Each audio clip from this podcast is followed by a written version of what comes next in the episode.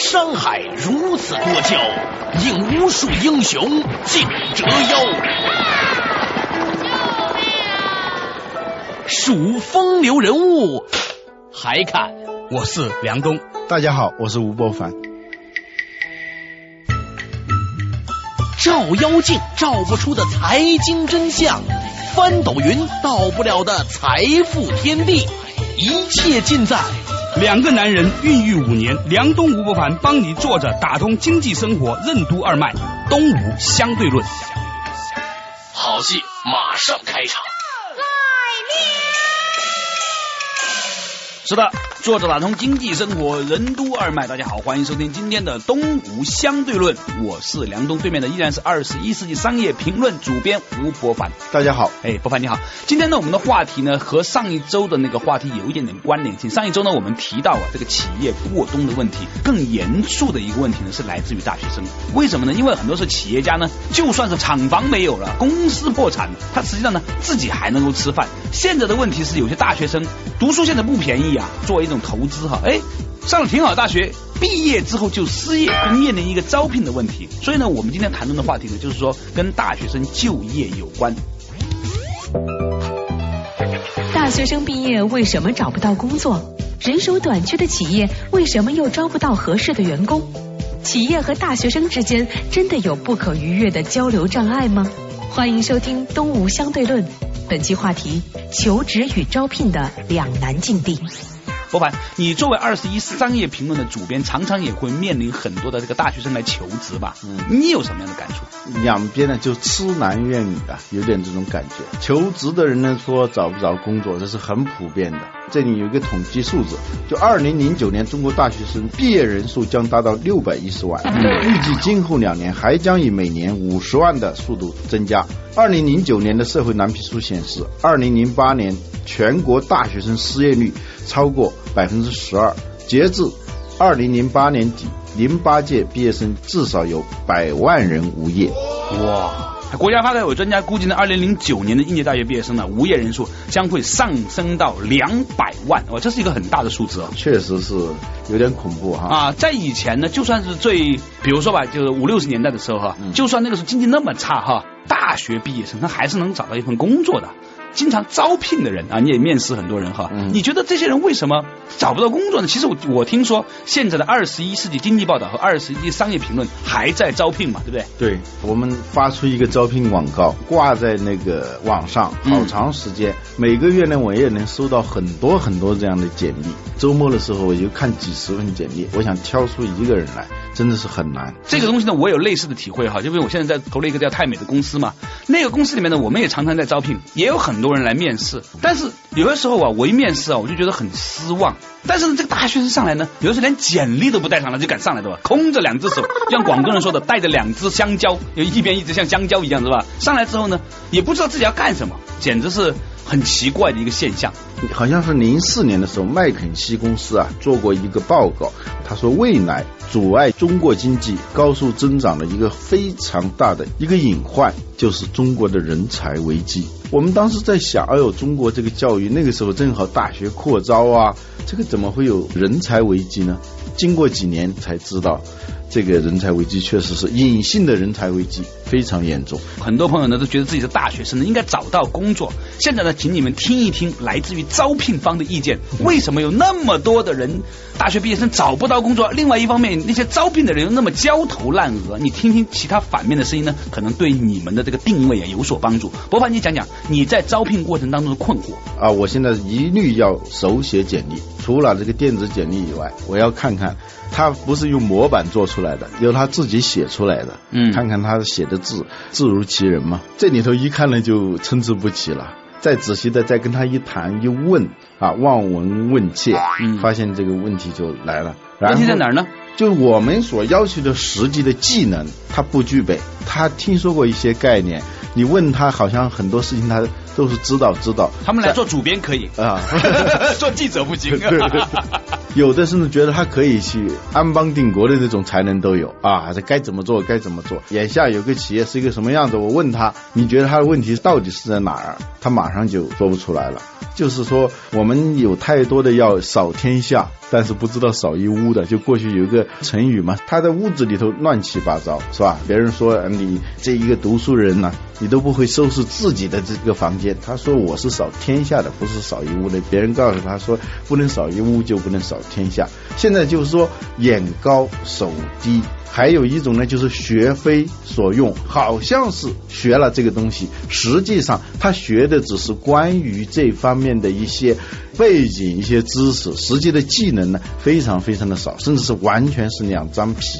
前一阵我就是因为辅导小孩学英语的时候，我拿那新概念英语，过去我们也学过，没看那个序言，我仔细看了那个序言，写的很有意思。他说以前的英语教育之所以没有效率，是我们以为我们了解了。一门语言是如何运行的，机制是什么东西，我们就掌握了这门语言。实际上，了解一门语言是如何运行的，跟如何使用一门语言完全是两码事。怎么说呢？我们好多的教育学英语的时候，告诉你名词、过去式，就很多很多语法知识，它是关于这个语言的知识，但是它不是使用语言的技能。小孩学语言，一岁半的小孩会说话，他从来没学过什么语法，也没有学过的地德，他学会的是一种技能。我们现在的教育有一个很大的问题，就是我们学了太多关于一门什么东西的知识，比如说新闻，他是学了好多关于。新闻的一些知识，新闻是什么？是一篇篇稿子组成的。如何去写一篇稿子？从来没有学过，也不知道自己这方面还有缺陷。就是上一次我们节目讲到的这个知识的四个等级，不知道不知道。知道不知道？知道知道，你的最高的境界是不知道知道啊！所以他是在最低的那个等级里头是不知道不知道，就这门行业要求的最基本的技能他是不了解的。新闻可能有一点特殊性，写文章我还招那个网站的那种编辑，那是需要技术的。也有好多是科班出身的，还是不行。当然了，我只要求目标，你多长时间能够把这个网站做出来？他要达到的是什么效果？给你一个月的试用期，你能不能把它做出来？他想恐怕不行。我现在招的这个给我做网站的这个编辑呢，他不是学计算机专业的，他本来学的是电子商务专业，然后呢到一个网站去，他就自己在那琢磨，自己在那学，他的技术非常的好，所以呢学非所用，用非所学。现在这个教育这个问题非常大。嗨，你在干什么呢？我打开任督二脉。我瞬间瞬间滚，哼哼哈嘿！我瞬间瞬间滚，哼哼哈嘿！哎呀，我的头！打破头也想不明白的商海难题，我们帮你慢慢解析。梁东吴不凡帮你坐着打通经济生活任督二脉，东吴相对论。可以看到两个方面的问题啊，第一个呢，就是作为生产学生的学校本身呢，产品定位和生产产品的方法肯定有错误。嗯。另外一方面呢，很可能跟这些产品的自我主观能动性有关。这些学生，你可以说学校没有教，你是不是可以自学呢？而我以前呢，曾经采访过一个香港导演叫陈果啊，他拍过一个叫《榴莲飘飘》，香港制造啊这些。那这个陈果呢，他就没有上过电影学院，人家呢就是在片场啊，跟着导演扛箱子，给导演端凳子。开始了，后来人家拍的电影呢，哎，讲故事也讲的挺好，比绝大部分我所认识的电影学院毕业的要讲的好。我就问他是什么原因，他跟我说，事实上啊，绝大部分的知识学校里面也不会教给你的，不光是中国是这样，然后全世界的学校都是这样。那问题是，你是不是想要吃口饭？很直接。很坦白啊，事实上来说呢，你手板眼你要去学，一步一步的学，你还是能够学得到。我觉得很奇怪哈，在香港很多行业，它都有所谓的师徒制，嗯啊，比如炒菜，嗯，拍电视节目有师傅，甚至做管理啊，很多的香港人厂长啊，或者是经理人啊，我们称之为叫经理人，嗯，他们呢也没有上过 MBA、EMBA，但是呢，人家管的也是流程非常的好，就是处处留心皆学问，人情练达即文章啊，啊，你是不是有这个心？我们现在的大学的这种教育啊，有一个很大的毛病，就是它提供了大量的，就是我刚才说的是背景性的知识，是关于什么什么的知识。革命导师列宁说过一句话，说我们不是学完生理学以后才会消化的。比如说生理学，它是关于身体如何运行的知识。但是呢，你掌握了这样的知识，跟你能不能消化是两个主体。你懂得的知识，但是这个运行其实不是你在运行，身体自身的它有一种内在的一种运行机制。你能不能够掌握那些东西？就是说，它是两个层面的表层的知识和叫默会的知识，或者叫默契的知识，行家里手之间的那种默契的知识。我们现在提供的很多知识都是显性知识，而大量的隐性知识是。没有提供的，比如说开车，这开车的一些规则技巧，给你一天时间、两天时间，你可能都背会了。大致你能想象哦，该这样该那样。但是如果你凭这一点东西去开车，那肯定是不行的。它是需要长期的这种场景性的知识，就是说你跟环境之间，你跟你的工作对象之间形成了一种持续的博博弈，不断的对你提出。挑战，然后你去应战，不断的调整自己的行为，调整自己的思维，逐渐逐渐达到一个精准的这种地步。这种知识它是需要场景、需要行动、需要实践来获得的。而我们现在的很多的学生，一方面他不具备这样的知识，第二他不认为这种知识是需要的呃重要的。为什么那些学徒出身的人他能够学得好呢？他因为首先他比这些在学校里头。学这种知识的人更知道什么是场景，耳濡目染，这样慢慢慢慢他就形成了大量的这种隐性知识，而真正管用的就是那些隐性知识。所以以前呢，这个师傅都说啊，不能都告诉你，你自己去学是吧？对，学得出来你就学，学不出来就别学了。以前呢，我们觉得那这是一种师傅的保护自我知识的一种方法，后来想想也不无道理。师傅哭着喊着教你的时候吧，你还烦，你还不去上课，你还考试，你还讨厌，哎。师傅不理你了，不告诉你了，哇，天天在背后偷摸的学是吧？学完之后回家自己练，那这些东西是什么呢？我们不要认为它是一个玩笑，事实上来说，它恰恰给我们提到了一个非常好的一个启示，那就是这个世界上的绝大部分东西，它都不是知识，而是体会和经验。嗯，那种呢，其实也是一种知识，我们把它叫隐性知识，不可言传的。对，不可言传的。就是只能够通过行家里手手把手带着的，呃，对，形成了某种默契的这种知识，所以呢，是我们最缺乏的。对，所以最近呢，我在有些时候采访一些老中医的时候，他们跟我说，这个医生啊是不能够在学校里面被教育出来的。事实上证明，培养一个好的中医，就有如培养一个好的钢琴家一样，他需要手把手的带，嗯啊，所以呢，他应该是一个很奢侈、很昂贵的行业。最可悲的事情就是，我们现在的教育体制已经完全忽略了这一点，以为可以透过知识的传递，从而令到一个人到一个所谓的专业人士的过程。好，广告休息一下之后呢，继续和大家探讨，我们到底在学校里面学什么，才能够真正的找到一份合适自己的工作。面对大学教育的缺失，大学生应该如何增加自己的择业筹码？考研是否能促进就业？漂亮女生是否更容易就业？企业是否只应该聘用有工作经验的员工？欢迎继续收听《东吴相对论》，本期话题：求职与招聘的两难境地。作者打通经济生活任督二脉，大家好，欢迎继续回来的东吴相对论，我是梁东，而对面的依然是二十一世纪商业评论主编吴伯凡，伯凡你好，大家好。哎，刚才呢我们谈到一个话题啊，就是说现在呢出现了一个很有趣的一个痴男怨女的情况，一方面是企业招不到合适的员工，另外一方面是大批的大学生一毕业就失业，到了这个企业之后也不知道如何的获得来自于企业的认同啊。那我想请问一下，你认为导致这两种的困惑啊，企业方和大学生方的？根本原因在哪里？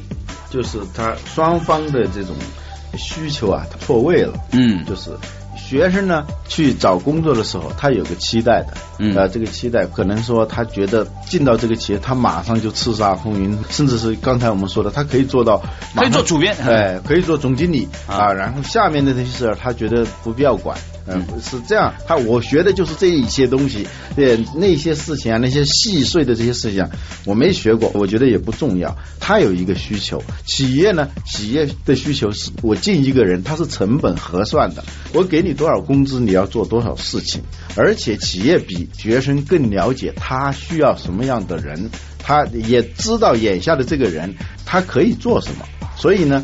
你开出的是八千块钱的价，他给你开出来是两千块钱的价，这种不对称啊。最极端的情况是干脆说你是啊胸怀大志，你觉得是满腹经纶，而企业认为你一钱不值，那就完全是接不上口的。这这就出现这种并存的现象。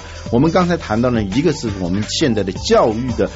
方法、教育的观念、教育的体制有很大的关系。那些老师教这些学生的时候，就我们的课程设计的时候，没有想到企业社会到底需要什么样的人。他们也没有从事过这方面的工作，所以他们是想当然的就交给了他们大量的这些所谓的这些背景性的知识，而不是能够实际操作的东西。是的，那呃，我觉得呢，这个话呢，其实很多人也都说过了，说教育题这个问题。但是呢，我觉得活人不能被尿憋死。那作为一个大学生是吧？你不能说哦，因为学校教育体系、学校教育思路有问题，所以我出来干不了是应该的。那总有百分之一的人呢，哎，人家也是这样教育出来，人家怎么就干得很好呢？所以呢，你要去做那百分之一，那他怎么完成的呢？我觉得说有些时候啊，学校教育体制的偏差，它不是对你的一个伤害，它是一个机会。为什么？因为它把你的竞争对手都变成了他，都变得比较弱了，对不对？那你作为一个大学生，你要怎么样去提升自己的能力，而不仅仅是扩充自己的知识？当然了，对教育的抱怨嘛，就从来不是说今天了。我记得周作人说过一句话，说受过大学教育和没受过大学教育的差别就在于。这个人他学了多少年，还得在社会上用多少年把那些东西洗干净。那个没上过大学的人呢，是不需要洗，不需要洗，他节省了这个时间。博士生和本科生的差别就是，博士生是要用三年的时间知道自己不知道，嗯，呃，本科生呢。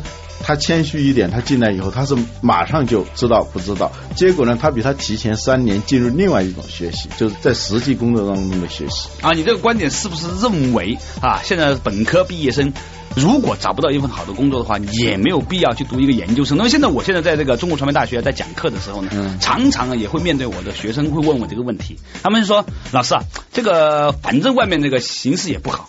反正呢，我读研究生的好像挺容易，老师就把我直接升上去了。我是不是再应该再读一个研究生呢？你怎么看？那不是在解决问题，这是拖延问题嘛？你你关键在于你将来要干什么？如果你想说留下来留校当老师，你要读博士，然后做一个专家，可能这条路是对的，是吧？你不断的读，读完研究生上博士，然后到国外，然后就做一个专家啊。专家和非专家也有一个说法，所谓专家就是更多的数据，更少的智慧啊，就是说解决实际的问题的这种智慧。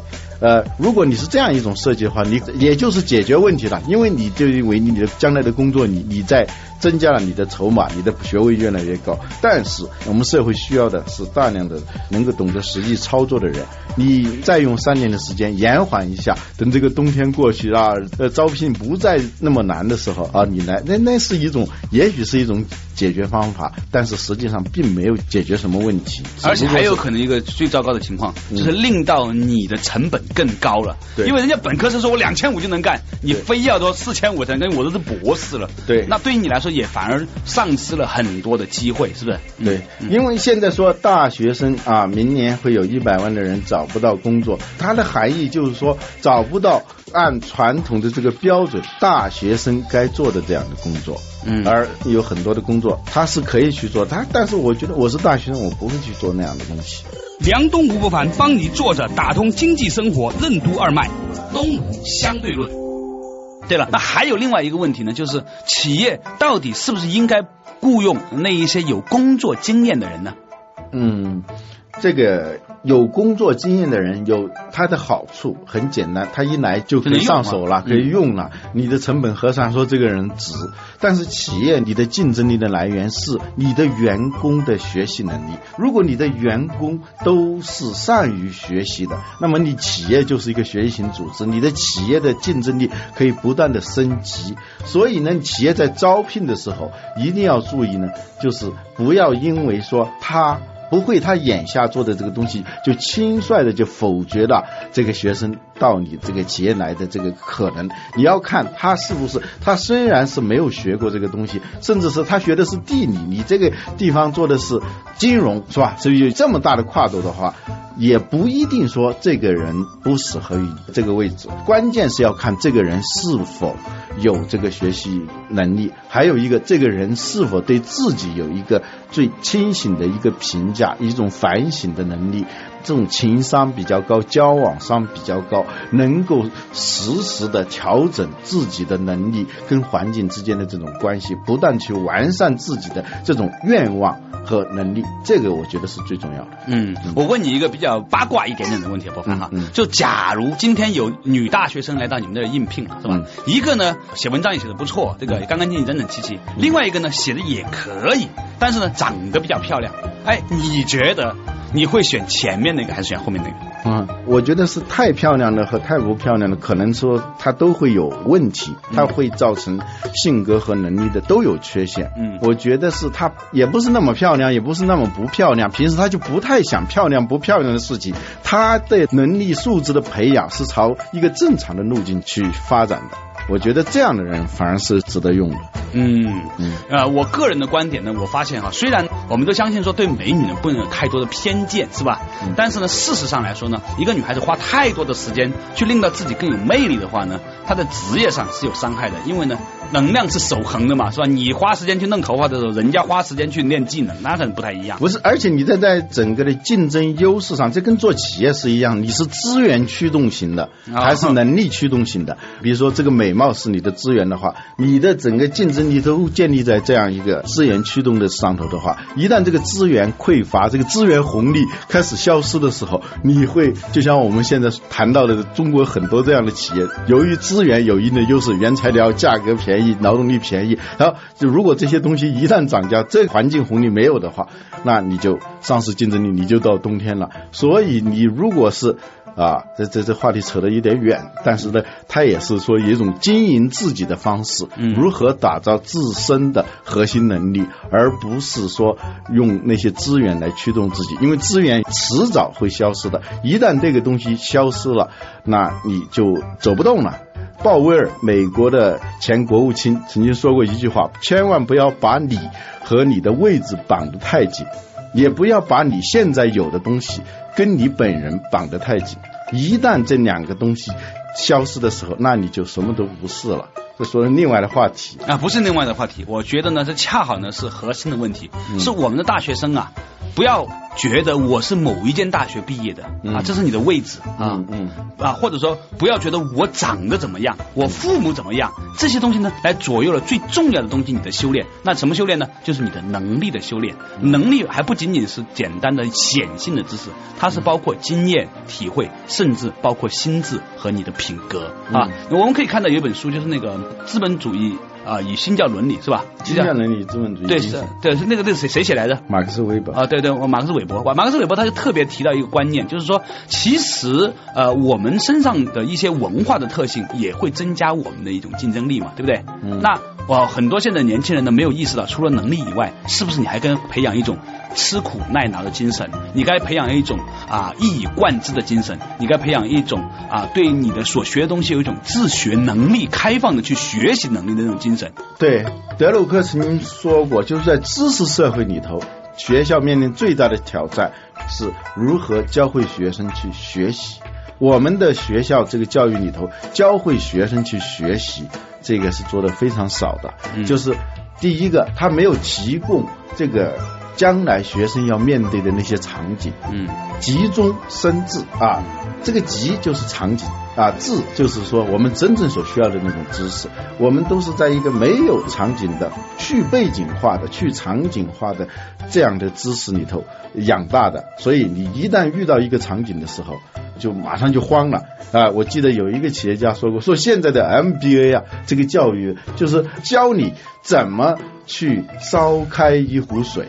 但是呢，他毕业以后到了企业，发现最大的难题是那个壶在哪儿，他找不到。啊，所以这个当博凡在这个摇头晃脑的时候呢，我心里面呢突然想起了另外一个视觉的景象哈，嗯那就是说很多的年轻的大学毕业生朋友呢，还很自卑，觉得啊，我不是名牌大学毕业的，我们的老师也很笨啊，我们教的知识也没什么用。其实你应该感到幸运，如果不是你们老师没有教你什么东西的话，你怎么会有一种活力和能力去学习你真正喜欢学的东西呢？美国有一句话说，上过大学最大的好处就是上过大学。嗯，或者是你就知道原来大学也不过如此，上过名牌大学就是知道原来名牌大大学也不过如此。最重要的就是你的。位置、你的学历、你的父母以及你的资源，包括长相，都不是最重要的东西。什么东西最重要？是你的能力。而这个能力是老师可以学的吗？不是的。万般皆下品，唯有自己修啊！只有靠自己修呢，才能够修炼成为一个真正符合企业需求的竞争力的那么一个人。所以，如果找不到工作，首先问问自己，是不是你真的有这个能力，能够胜任你想找的工作？嗯，我从来不相信“怀才不遇”这句话。尤其是在信息如此透明、信息沟通如此方便的时代的话。你说怀才不遇，我觉得是不大可能的。那只能这个才是有问题，是吧？对对，所以我们当你觉得自己是怀才不遇的时候，一定是自己出了问题。是的，要符合博凡这样的要求呢，还真的是很不容易。反正我是很幸运的，幸好呢我是早毕业几年。如果现在刚刚大学毕业的话，我去吴博凡那儿估计也没戏。好了，感谢大家收听今天的东吴相对论，我是梁东，博凡，再见，再见。